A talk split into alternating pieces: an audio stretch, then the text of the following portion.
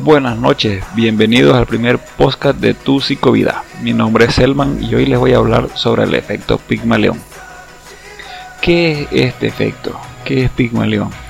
Pues esta es una forma de programar a las personas con aquello que le decimos. O sea, muchas veces escuchamos a un profesor, a un padre decir, este chico no tiene talento, no sirve para esto o no sirve para aquello. Y se lo dice tanto que se lo termina creyendo pues esta es la base del efecto Pigmalión, porque es la forma de cómo programamos a los demás desde lo que les decimos. Como padres muchas veces cometemos el error de decir eres torpe, no haces bien las cosas, no puedes hacer esto o no nos damos cuenta que estamos programando a nuestros hijos hacia el fracaso. Muchas veces lo hemos hecho, muchas veces escuchamos en las escuelas, muchas veces escuchamos a otras personas decirlo.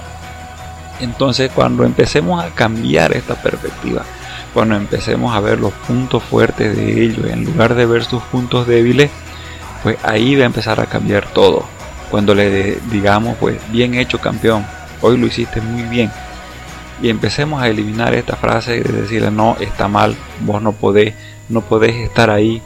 Eliminemos todo eso de nuestro vocabulario. Ellos van a tener una forma más adecuada de recepcionar las cosas. Entonces, cuando los calificamos desde nuestro rol de adultos y no vemos su esfuerzos de niños, pues ahí estamos cometiendo el error, porque ellos a veces se esfuerzan mucho para hacer las cosas y nosotros lo vemos tan fácil desde el rol de adultos que lo descalificamos. Siempre decimos, podés hacerlo mejor. Entonces, no se trata de no exigirle, simplemente de ver la, el esfuerzo que pone él. Ellos siempre pone un esfuerzo para hacer determinadas cosas. Hay chicos que no son muy buenos en matemáticas y pues y son muy buenos en, en arte y los padres lo que hacen es buscar un profesor de matemáticas para tratar de nivelarlo, llevándolos a ellos a odiar las matemáticas. En algunos casos sí, en algunos casos no, pero es lo más seguro que siempre empiecen a, a odiar, ¿no?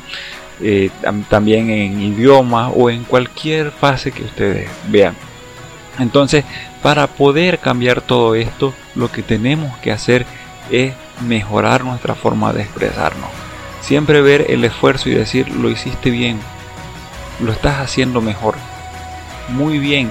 Siempre dar una felicitación a nuestros hijos o a nuestros niños por aquello que están haciendo, por aquello que se están esforzando.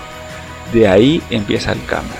Entonces los invito a empezar a hacer este ejercicio y verán que nuestros chicos van a empezar a cambiar. Gracias por escuchar este pequeño capítulo y nos vemos en el siguiente. Que tengan todos buenas noches y un gran saludo. Nos vemos la próxima.